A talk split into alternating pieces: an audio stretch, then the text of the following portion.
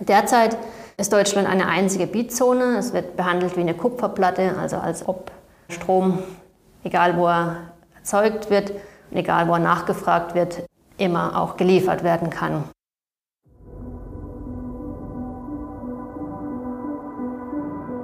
Wirtschaft, Forschung, Debatten. Ein ZDW-Podcast. Seit Juli zahlen Stromkunden keine EEG-Umlage mehr. Der Ausbau der erneuerbaren Energien wird aber weiter gefördert, und zwar aus Bundesmitteln. Denn Deutschland braucht noch viel mehr Strom aus Sonnen-, Wind- und Wasserkraft, um seine Klimaziele zu erreichen. Es kommt aber nicht nur darauf an, dass genügend Strom produziert wird. Entscheidend ist auch, dass er zur richtigen Zeit am richtigen Ort zur Verfügung steht. Erneuerbare Stromquellen hängen nämlich von der Umwelt ab. Das schafft neue Herausforderungen für den Transport von und den Handel mit Strom. Mein Name ist Carola Hesch und in dieser Folge des ZDW Podcast geht es darum, wie der Strommarkt fit für die Energiewende wird. Zu Gast ist dazu Marktdesignerin und Auktionsspezialistin Marion Ott. Wir sprechen darüber, wie Angebot und Nachfrage an Strom aktuell zusammenkommen und welche alternativen Möglichkeiten es gibt. Außerdem blicken wir darauf, wie der Ausbau der Erneuerbaren gelingen kann. Herzlich willkommen zum ZDW Podcast. Hallo Marion. Hallo. Schön, dass du da bist. Verrätst du mir, was heute schon so auf deiner To-Do-Liste stand? Heute hatten wir unser wöchentliches Marktdesigner-Treffen und ich habe einen Vortrag vorbereitet, äh, an dem ich morgen über die Förderung Erneuerbaren in Paris sprechen werde. Und ich habe mich auf den Podcast vorbereitet. Das heißt, äh, morgen bist du schon in Paris? Ja. Dann gute Reise schon mal. Dankeschön. Wir sprechen jetzt auch ähm, heute unter anderem über die Förderung von Erneuerbaren und auch über den Strommarkt. Inwiefern betrifft der Umstieg auf erneuerbare Energiequellen denn überhaupt den Handel mit Strom? Es gibt einige Wege, auf denen äh, das einen Einfluss nimmt. Bei Strom ist es eben so, dass Angebot und Nachfrage sich immer entsprechen müssen an jedem Ort im Netz zu jeder Zeit. Davon kann es keine Abweichungen geben. Und ähm, früher hatten wir die großen Kraftwerke in der Nähe der großen Verbraucher. Die waren teilweise für die Grundlast zuständig und teilweise leichter steuerbar, je nach Nachfrage. Und das Angebot hat sich immer an die Nachfrage angepasst. Die Erneuerbaren werden jetzt tendenziell eher dort gebaut, wo die Ressourcen besser sind, also Wind insbesondere an der Küste oder auf See. Und tendenziell ist das teilweise weiter weg von den Verbrauchern, als äh, das früher bei den großen Kraftwerken der Fall war. Deswegen müssen wir mehr Strom durch die Netze transportieren und äh, das belastet die Netze. Äh, zudem sind Sonnen- und Windenergie schlecht steuerbar. Das heißt, man kann zwar sie beeinflussen, dass sie weniger produzieren als möglich wäre, aber wenn eben nachts keine Sonne scheint, können wir nachts keine Solarenergie erzeugen und wenn wenig Wind weht, können wir auch nicht viel Windenergie erzeugen. Das erschwert diese Anpassung an die Nachfrage, die früher einfacher möglich war. Und ja, wenn wir jetzt umsteigen von Kohle und Kernenergie auf Erneuerbare, dann erfordert es einen Netzausbau. Wir brauchen Speicher und Verhaltensänderungen, Flexibilität auf der Nachfragerseite. Und die Energiemärkte müssen wir auf diese Änderungen ausrichten.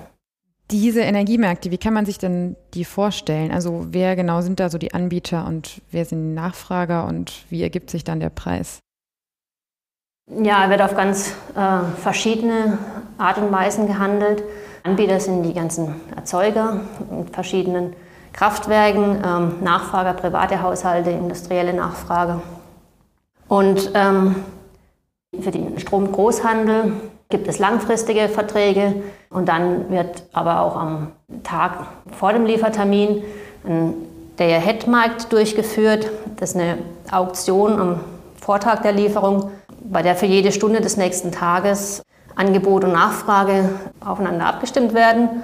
Und je nach Durchführbarkeit dieses Handels sind dann eventuell Redispatch-Maßnahmen notwendig. Das heißt, an diesem Day-Ahead-Markt wird für Deutschland zu einem einheitlichen Preis Strom gehandelt, egal an welchem Ort er erzeugt wird, egal an welchem Ort er nachgefragt wird.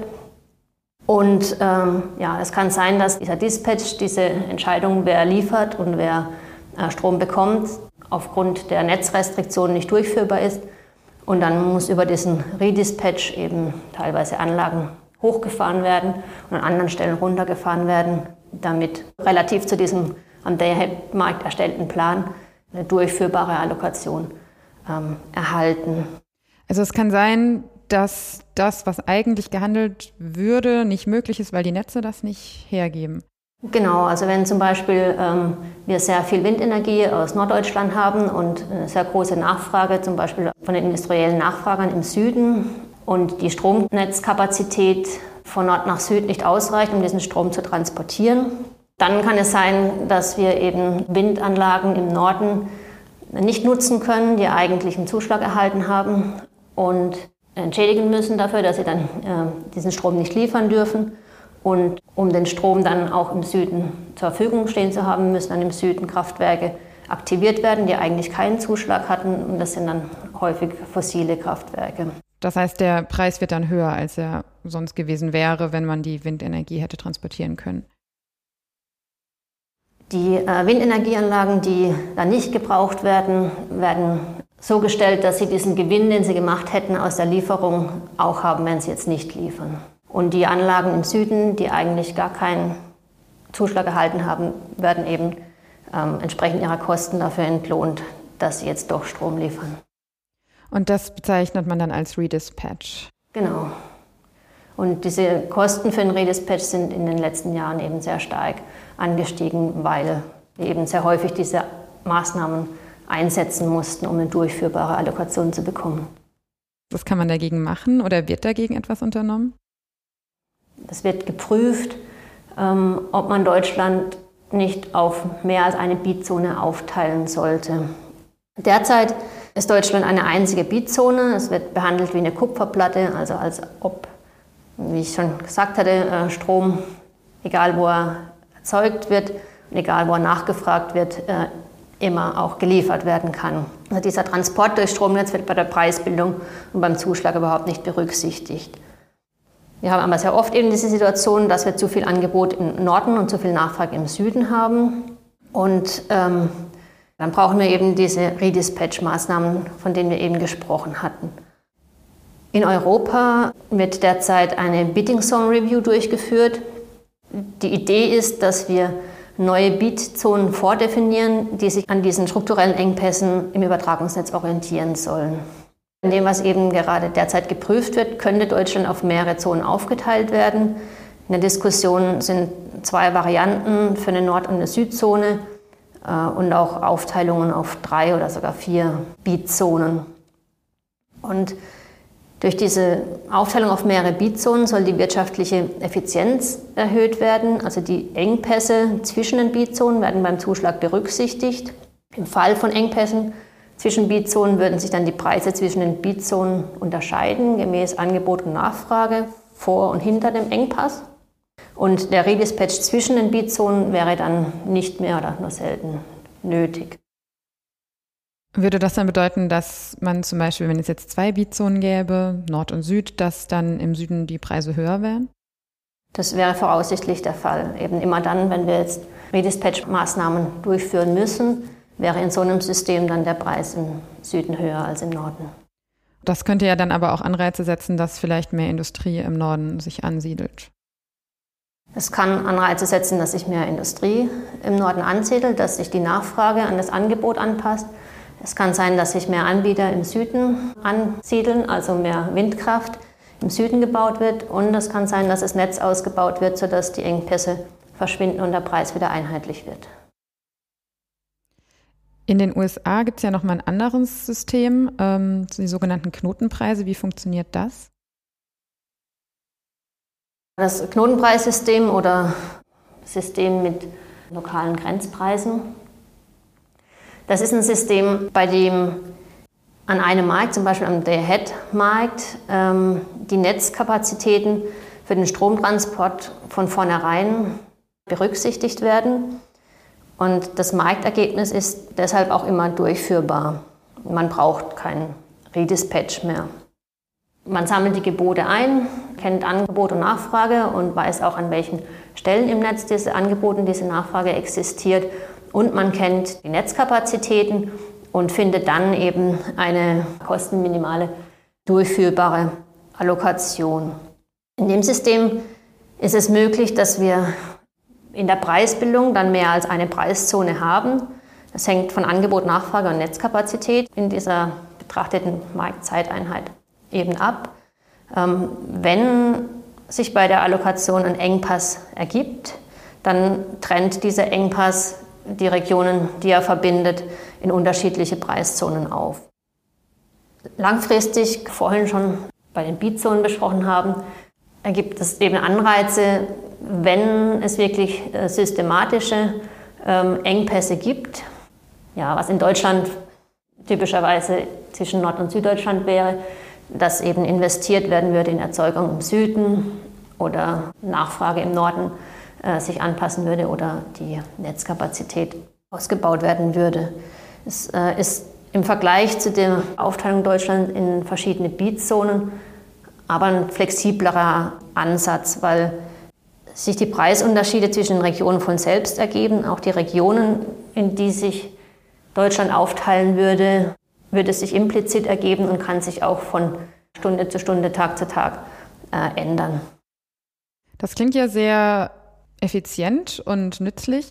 Ist das dann auch eine Alternative für Deutschland und Europa? Wir halten es für eine Alternative und auch für eine gute Alternative für Deutschland und Europa. Politisch äh, scheint es eher schwerer durchsetzbar zu sein, weil eben in manchen Regionen dann die Preise höher werden, zumindest vorübergehend, voraussichtlich.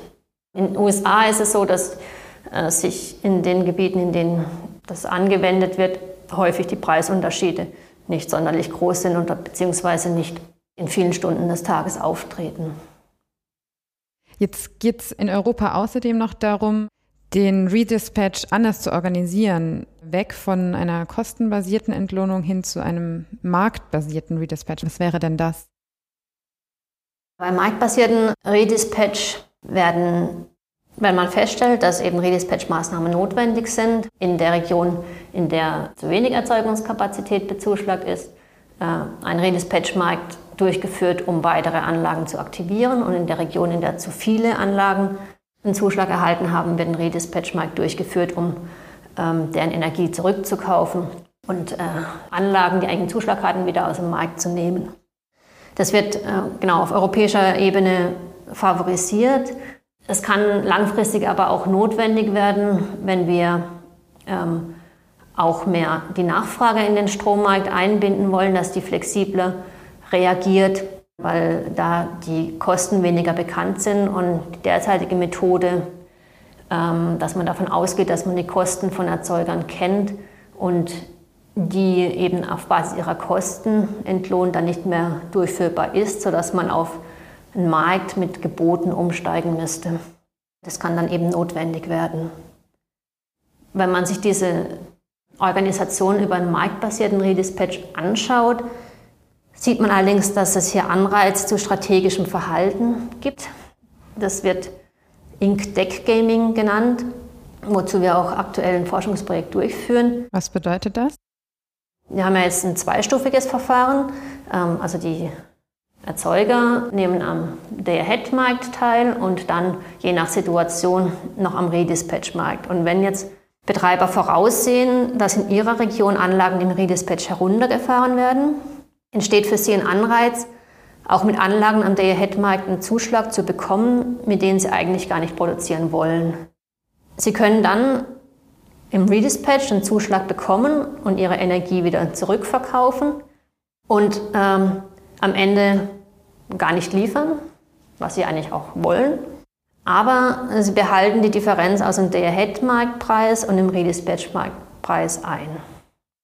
Und auf der anderen Seite auf der anderen Seite des Engpasses, wenn Betreiber voraussehen, dass in ihrer Region Anlagen im Redispatch hochgefahren werden müssen, dann können sie am Day-Ahead-Markt zurückhaltend bieten und lieber erst am Redispatch-Markt einen Zuschlag erhalten, weil dort dann der lokal höhere Preis ähm, in ihrer Region sich einstellen wird. Und dieses Verhalten nennt man Ink-Deck Gaming und ähm, es erhöht die über den Redispatch anzupassende Mengen zusätzlich. Und es erhöht auch die Zahlungen, die für den Redispatch nötig sind. Und es verzerrt die Preise an den Strommärkten. Das heißt, es ist eigentlich nicht so vorteilhaft, auf diesen marktbasierten Redispatch umzusteigen? Wenn man sicher ist, dass man die Kosten gut kennt, ist es besser, diese Information auch zu nutzen. Dann ist der Redispatch günstiger. Wenn man die Kosten nicht kennt und ähm, auf den marktbasierten Redispatch angewiesen ist, muss man eben auf eine marktbasierte Lösung äh, zurückgreifen. Aber wenn es jetzt ähm, besser definierte Beatzonen oder eben Knotenpreise gäbe, würde sich das ja auch weitgehend erübrigen mit dem Redispatch. Bei den vordefinierten Beatzonen, wenn sie geeignet definiert sind, die werden aber eben vergangenheitsbasiert äh, definiert und wir haben momentan große Veränderungen äh, durch den ganzen Zubau der Erneuerbaren. Das heißt, das ist ein sehr statischer Ansatz. Wir brauchen jetzt viele Jahre, um eventuell Beatzonen zu reformieren. Wenn sie dann einmal beschlossen sind, ähm, wird es wieder mehrere Jahre dauern, um sie wieder zu verändern. Ähm, und dann ist es eben schwierig äh, zu reagieren, wenn die Engpässe sich auf einmal an anderen Stellen ergeben, als das in der Vergangenheit der Fall war. Das ist eben der Vorteil dieses Knotenpreissystems. Die Engpässe werden innerhalb des Marktes identifiziert und der Markt reagiert flexibel darauf. Mit dem Knotenpreissystem würde sich der Redispatch, könnte man darauf verzichten. Mit den Beatzonen, wenn sie gut gewählt sind, wenn sich die Redispatch-Maßnahmen auch reduzieren. Aber ja, wie gesagt, ähm, nur wenn diese statische Lösung eben auch langfristig äh, die Engpässe gut widerspiegelt. Jetzt reden wir ja die ganze Zeit über Änderungen, die notwendig werden im Rahmen der Energiewende. Aber im ersten Halbjahr 2020 kamen immerhin noch 45 Prozent des Stroms in Deutschland aus fossilen Quellen. Und in Zukunft sollen ja noch mehr Sektoren elektrifiziert werden, zum Beispiel Verkehr und Wärme. Und das heißt, es braucht noch mehr grünen Strom. Wie fördert die Bundesregierung denn den Ausbau der erneuerbaren Energien? In Deutschland wird der Ausbau der erneuerbaren Energien schon seit vielen Jahren gefördert. Ähm, wir haben seit dem Jahr 2000 das Erneuerbare Energiengesetz aber wir hatten schon seit 1991 ein Stromeinspeisungsgesetz. Und ähm, diese Gesetze haben eben zum Ziel, dass der Ausbau der Erneuerbaren gefördert und verstärkt wird. Momentan und schon 2017 als Standard werden größere Anlagen nicht mehr mit festen Einspeisesätzen gefördert, sondern über ein wettbewerbliches System, in dem die Fördersätze über Auktionen festgelegt werden. In diesen Auktionen wird eine bestimmte Kapazität, zu installierende Kapazität ausgeschrieben und ähm, die Erzeuger, die eben ähm, Windanlagen oder in anderen Auktionen Solaranlagen äh, bauen möchten, geben ihre Gebote ab, die aussagen, welchen Fördersatz sie verlangen. Die Gebote mit den niedrigsten Fördersätzen erhalten dann den Zuschlag und werden für 20 Jahre lang äh, gefördert, eben für jede Energieeinheit, die Sie äh, ins Netz einspeisen, erhalten Sie diese Förderung. Und die Förderung funktioniert über eine einseitig gleitende Prämie in Deutschland. Das heißt, wenn der Strompreis unter dieser Prämie liegt, wird die Differenz erstattet. Wenn der Strompreis über dieser Prämie liegt, ähm, bekommen die Anbieter den äh, Strompreis und keine zusätzliche Förderung. Und was ist der Vorteil daran, diese Fördermittel per Auktion zu vergeben? Es ist unbekannt, welche Förderung, welche Förderhöhe nötig ist, um die Ziele zu erreichen. Und ähm, wenn man die Fördersätze über eine Auktion bestimmt, ähm, kann man eben sicherstellen, dass man den Fördersatz zahlt, der notwendig ist, um diese, dieses Ausbauziel, eine gewisse Kapazität äh, zu erreichen. Also in Europa ist es vorgeschrieben, dass man wettbewerbliche Verfahren macht, um eine Überförderung äh, zu verhindern und sicherzustellen, dass wir den Ziel angemessene Fördersätze auch bezahlen.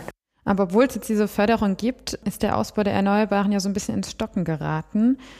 Du hast auch dazu geforscht, dass bei Auktionen für Wind an Land teilweise weniger Stromkapazität geboten wurde, als überhaupt ausgeschrieben war. Woran liegt denn das? Gründe für diese geringe Teilnahme, das geringe Interesse in Erneuerbare zu investieren, insbesondere bei Wind an Land, wurde identifiziert, äh, dass die Genehmigungsverfahren unsicher und langwierig sind, dass Land, um Windanlagen drauf zu bauen, ähm, gefehlt hat, wegen Abstandsregelungen zu Siedlungen, aber auch zu militärischem Radar, ähm, wegen Natur- und Artenschutz.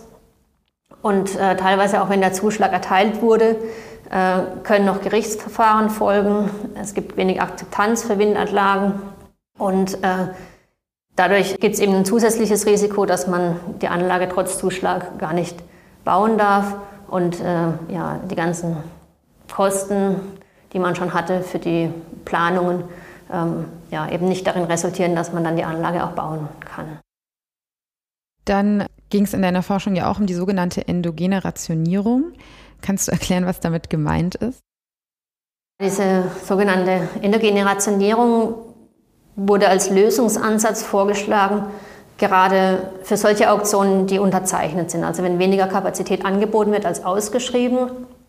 Da wurde dann argumentiert, auch auf europäischer Seite, dass solche Auktionen dann zum Maximalpreis enden, die Bieter antizipieren, dass kein Wettbewerb ist und bieten dann eben äh, so hoch, wie in der Auktion erlaubt ist. Das ist in Deutschland auch genauso passiert. Ja, dann, dann wird argumentiert, dass dann die Förderung eben doch wieder administrativ festgelegt wurde, eben durch das Maximalgebot in der Auktion und nicht im Wettbewerb festgelegt wurde. Und deshalb gab es diese Idee der endogenen Rationierung, laut der man bei einer Unterzeichnung von einer Auktion nicht alle Gebote bezuschlagt, sondern ähm, nur einen Anteil davon, eben zum Beispiel die niedrigsten 80 Prozent der Gebote. Dadurch kann man sicherstellen, dass es immer mindestens ein nicht erfolgreiches Gebot gibt und kann dann wieder argumentieren, dass äh, der Fördersatz im Wettbewerb festgelegt wurde. Wenn man aber Auktionen mit dieser Regelung analysiert, insbesondere im Zusammenhang mit diesen erneuerbaren Anlagen, bei denen es eben die Eigenschaft gibt, dass ähm, die Bieter im Vorfeld der Auktion schon viel investieren müssen. Sie müssen Genehmigungen einholen, die Durchführbarkeit ihrer Projekte nachweisen. Ist mit Kosten verbunden, die sie im Vorfeld der Auktion schon zu tragen haben. Und in so einer Situation führt diese endogene Rationierung voraussichtlich zu einer großen Reduktion der Teilnahme. Also sie verringert massiv die Anreize, an der Ausschreibung teilzunehmen. Das kommt daher, weil ähm, Bieter die sich als relativ schwach einschätzen, nur bei einer Unterzeichnung von der Auktion überhaupt eine Chance auf einen Zuschlag sehen. Das Verfahren der endogenen Rationierung nimmt ihnen genau aber diese Zuschlagschance. Wenn sie die schwächsten Bieter in der Auktion sind und dies unterzeichnet, bekommen sie keinen Zuschlag. Wenn sie jetzt diese Kosten der Vorbereitung haben, werden sie nicht an der Auktion teilnehmen, in der sie überhaupt keine Zuschlagschance sehen. Wenn dann die anderen Bieter antizipieren, dass diese schwachen Bieter draußen bleiben, sehen die sich wieder als die schwächsten Bieter an. Und endogene Rationierung sorgt dafür, dass die auch keine Zuschlagchance mehr bekommen. Und ähm, es gibt dann so einen Dominoeffekt, der dann zur Folge haben kann, dass wir eine sehr geringe Teilnahme noch in der Auktion haben. Dieses Problem des mangelnden Wettbewerbs, das die endogene Rationierung eigentlich adressieren sollte, wird dadurch nur verschärft. Was kann die Politik denn stattdessen dafür tun, dass es mehr Wettbewerb gibt? Sie hat äh, schon einiges in Angriff genommen. Sie sollte eben Ansätze wählen, die unnötige ähm, Teilnahmekosten an der Auktion beseitigen und die Teilnahme attraktiver machen. Was sie schon anfängt umzusetzen, ist die Vereinfachung und Beschleunigung von Genehmigungsverfahren. Es soll Ausnahmen geben bei Landschaftsschutzgebieten. Bei den gefährdeten Arten soll es artspezifische Prüfungen geben, die einheitlich geregelt sind, ähm, einfach auch um diese Genehmigungsverfahren zu vereinheitlichen und dadurch auch ähm, zu beschleunigen. Die Abstandsregelungen zu militärischen Einrichtungen sollen überprüft werden und auch mehr im Einzelfall geschaut werden, ob man wirklich 50 Kilometer Abstand zu gewissen Einrichtungen halten muss. Und zwei Prozent der Fläche Deutschlands soll für Windanlagen zur Verfügung gestellt werden. Ähm, bis 2032 sollen also die Fläche mehr als verdoppelt werden, von derzeit 0,8 Prozent bzw. 0,5 Prozent nutzbarer Fläche. In dem Zuge bekommen die Bundesländer auch Flächenziele vorgegeben. Das Ganze muss aber schnell umgesetzt werden. Wir haben sehr große, ambitionierte Ausbauziele. Deswegen müssen diese Hemmnisse sehr schnell abgebaut werden. Und das ist eben die Frage, wenn die Bundesländer diese Ziele nicht einhalten, wie schnell äh, da eingegriffen werden kann. Du bist auch Teil einer Gruppe, die zum Thema Energiesysteme der Zukunft ein Impulspapier erarbeitet hat. Das heißt Strommarktdesign 2030. Die Förderung der erneuerbaren Energien wirksam und effizient gestalten. Worum geht es darin? In dem Impulspapier äh, geht es eben auch darum, wie langfristig diese Förderung der Erneuerbaren äh, aussehen könnte, aussehen sollte. Ja, das Jahr 2030 wird da angesprochen. Wohin bewegen wir uns und äh, wie verändert sich die Situation und damit eventuell auch die Förderung? Ähm, werden wir weiterhin unser aktuelles Fördersystem beibehalten oder werden wir langfristig auf andere Fördermöglichkeiten setzen? Eine Möglichkeit ist zum Beispiel stärker auf den CO2-Preis zu setzen. Ähm, der kommt den Erneuerbaren zugute, weil er ähm, sich in den Strompreisen widerspiegelt. Immer wenn die ähm, fossilen Kraftwerke den Preis bestimmen und wenn sie dann CO2-Rechte ähm, kaufen müssen und der CO2-Preis steigt, dann würde auch dieser Strompreis steigen, aber die Kosten der Erneuerbaren würden gleich bleiben, sodass die Erneuerbaren ähm, davon profitieren könnten. Das wäre eben eine Möglichkeit, wie über eine Bepreisung der eigentlichen Externalität, also des CO2-Ausstoßes, ähm, die Erneuerbaren indirekt gefördert werden könnten. Wenn es so wäre und äh, der Strompreis und damit die Erlösmöglichkeiten steigen würden, dann würde sich im derzeitigen System diese einseitig gleitende Prämie von selbst verschwinden, wenn Anlagen auch ohne Förderung wirtschaftlich sind und ähm, dann in den Auktionen eben immer niedriger bieten würden und irgendwann Nullförderung verlangen würden. Zum Abschluss würde ich dich gerne noch um deine Einschätzung bitten. Die Leitfrage für diesen Podcast lautet ja, welches Marktdesign braucht die Energiewende? Ähm, was würdest du sagen, welche Schritte sind jetzt dafür notwendig? Also wir brauchen äh, sehr viele erneuerbare Zubau, wenn wir die Ziele erreichen möchten. Also müssen wir die Investitionen in Erneuerbare attraktiv machen, insbesondere durch die Reduzierung von Hindernissen wie diesen langwierigen Genehmigungsverfahren und den Flächenbeschränkungen. Wir müssen in die Netze investieren, dass wir auch die nötige Flexibilität haben, mit dieser variierenden Erzeugung umzugehen. Wir müssen Speicherkapazitäten schaffen und die Nachfrage auch stärker integrieren. Also ähm, Preisinformationen bieten, am besten zeitpunktgenau und ortsabhängig, äh, damit die Nachfrage auch richtig reagieren kann. Wir brauchen die technischen Voraussetzungen dafür, zum Beispiel Smart Meters. Wir brauchen einen Marktzugang, zum Beispiel Aggregatoren, die für Elektroautos äh, den Handel und die Flexibilität organisieren. Wir brauchen Bereitschaft und Anreize auf Seiten der Nachfrage, ähm, auch flexibel äh, zu reagieren. Und gerade auch bei der äh, Industrie brauchen wir auch Anreize für Nachfrage, Flexibilität bei der energieintensiven Industrie zum Beispiel, wo die bisherigen Netzentgeltregelungen äh, hierfür eher kontraproduktiv sind. Diese Schritte müssen alle angegangen werden und ähm, ja, sollten frühzeitig angegangen werden, damit wir äh, diesen massiven Ausbau, den wir vorhaben, auch äh, frühzeitig mit den entsprechenden Maßnahmen flankieren. Das wäre gut, da liegt ja noch eine Menge vor uns. Vielen Dank, Marion, für das Gespräch. Ja, vielen Dank. Danke auch fürs Zuhören beim ZDW Podcast. Wenn euch der Podcast gefällt, freuen wir uns über eure positive Bewertung auf Spotify oder Apple Podcasts. Habt ihr Fragen oder Anmerkungen? Dann schreibt gerne eine Mail an podcast.zdw.de. Wir sind gespannt auf eure Zuschriften.